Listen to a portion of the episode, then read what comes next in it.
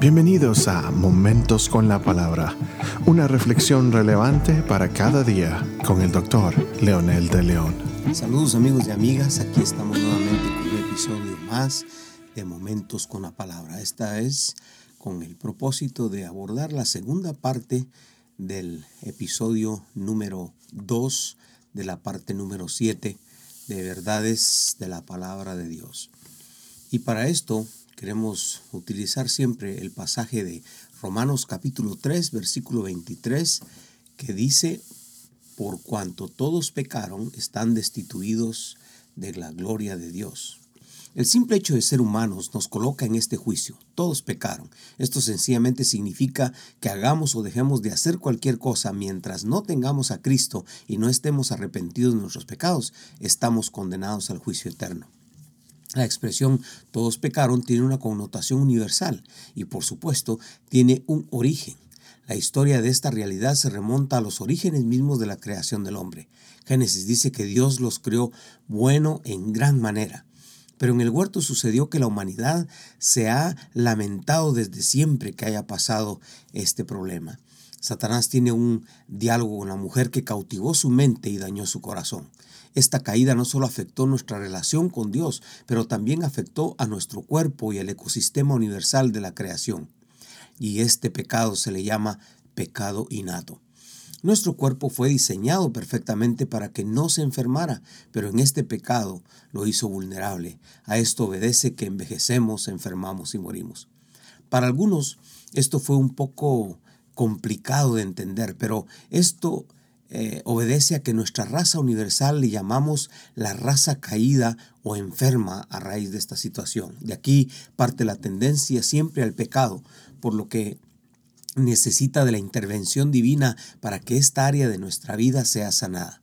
Por lo tanto, este pecado da lugar a tendencia de cometer pecados.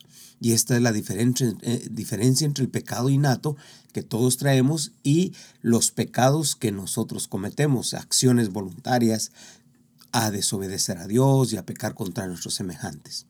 Los pecados son acciones que van en contra de los patrones establecidos por Dios para vivir en sociedad o comportarnos sabiamente con nuestro cuerpo. Los pecados derivan de esta tendencia constante hacia el mal. La pregunta que muchas veces he recibido es, ¿cuál culpa tengo yo de este pecado innato y de esta tendencia si es parte de la naturaleza humana? La respuesta no es muy sencilla, pero está sustentada totalmente en la palabra de Dios.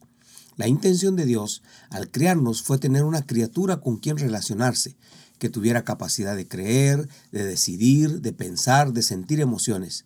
Este libre albedrío le dio la oportunidad a la mujer de decidir lo que, según ella pensaba, era lo mejor para ellos. En esta parte hay una, una, intervención maligna, el enemigo de nuestras almas, que se hizo enemigo de Dios porque no le permitió tomar su lugar jamás, pues hay un solo Dios que no fue creado ni engendrado, y este adversario, el diablo, siendo uno de los ángeles más bellos del cielo, se rebeló y fue echado desde la presencia de Dios porque quiso usurpar ese lugar que solo le pertenece a Dios. Por lo que se ha propuesto siempre destruir o dañar todo lo que tiene el sello del Dios creador.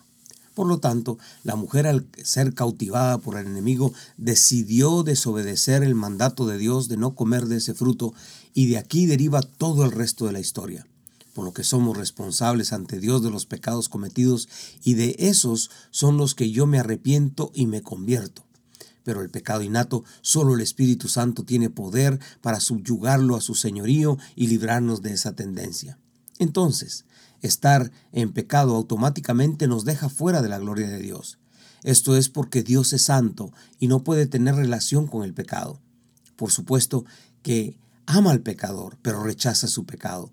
Por eso necesitamos la sangre de Jesucristo, su Hijo, para que nos limpie de todo pecado, como dicen las Escrituras. Estar destituidos no significa estar sin esperanza, sino significa que Adán y Eva fallaron a Dios y, por supuesto, Él los sacó del huerto, destituyó su relación directa con Él. Pero hoy tenemos esperanza. Esa fue la razón de la encarnación del Hijo de Dios dice la Escritura, que Dios muestra su amor para con nosotros en que siendo aún pecadores, Cristo murió por nosotros. Esto significa que Jesús vino a demoler la obra del enemigo y su vencimiento sobre la muerte física no fue necesariamente el que haya resucitado, porque no habla de la muerte física corporal, sino de la separación con Dios, que es la segunda muerte. La muerte física es una y la muerte espiritual. Todos pecaron y están destituidos, pero en Cristo la oportunidad se vuelve a abrir para que acercarnos a Dios confiadamente y entonces encontraremos el oportuno socorro para nuestra alma angustiada.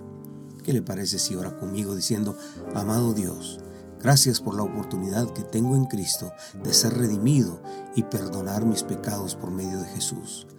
Gracias también porque tu Espíritu Santo, Señor, cautiva mi corazón, entra a mi vida y me llena, y esto somete ese pecado innato que todos traemos por naturaleza. Y nosotros, Señor, creemos poderosamente que esto puede ser una realidad hoy.